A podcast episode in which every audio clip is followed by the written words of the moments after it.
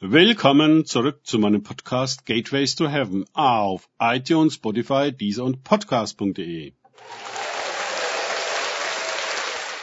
Mein Name ist Markus Herbert und mein Thema heute ist Unser Vater.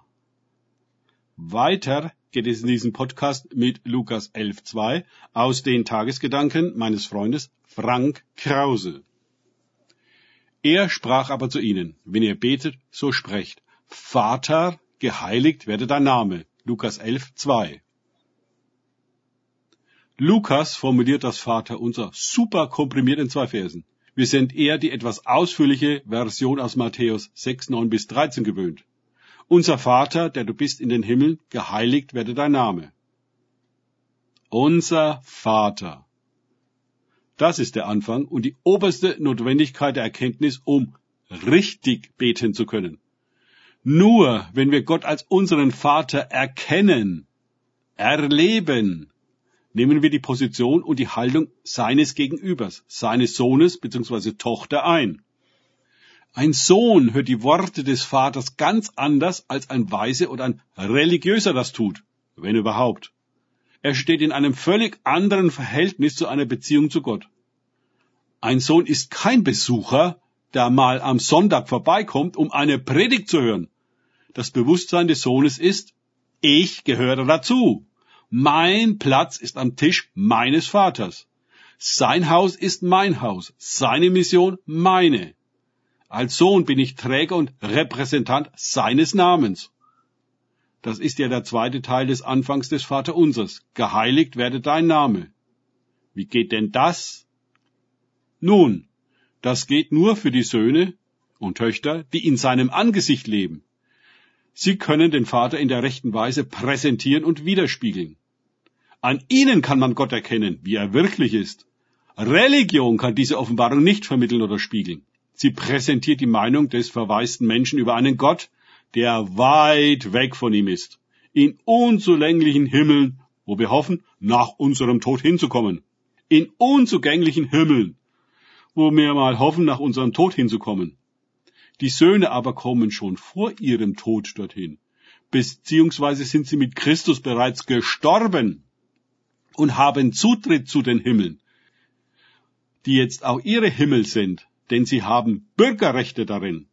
Sie sind in Familienbesitz, das heißt, die Söhne und Töchter haben direkten und unmittelbaren Zutritt zu der Gegenwart des Vaters und sind Teilhaber seiner Herrlichkeit.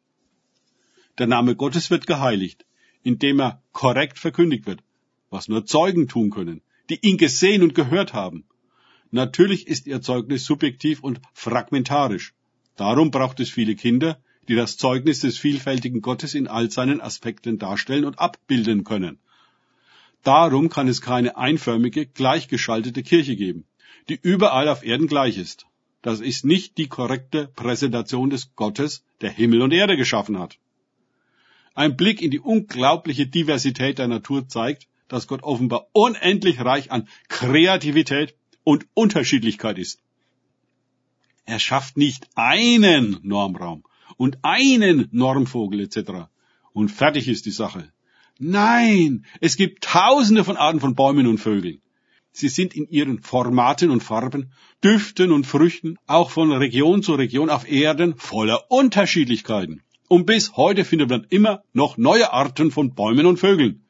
Wir sind keineswegs fertig mit der Klassifizierung und Dokumentation. So kann es meines Erachtens auch kein Normgebet und keinen Normgottesdienst geben.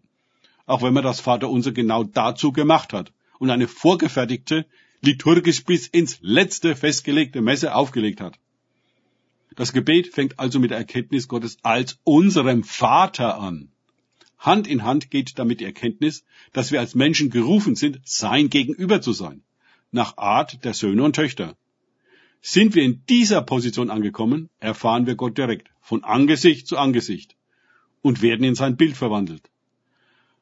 Das wir dann auf Erden sehen lassen. Das ist der Ausgangspunkt des wahren Gebetes. Ohne diese Position und ohne dieses Angesicht können wir nicht richtig beten sondern fallen zurück in die Spuren der vorgefertigten Schablonen der Religion, die uns alle gleichschaltet zu frommen Marionetten, die das Vaterunser runterbeten, ohne eine reale Persönlichkeit des Vaters zu haben. Danke fürs Zuhören. Denkt bitte immer daran, kenne ich es oder kann ich es? Im Sinne von erlebe ich es. Erst sich auf Gott und Begegnungen mit ihm einlassen, bringt wahres Leben. Und das Angesicht Gottes. Gott segne euch und wir hören uns wieder.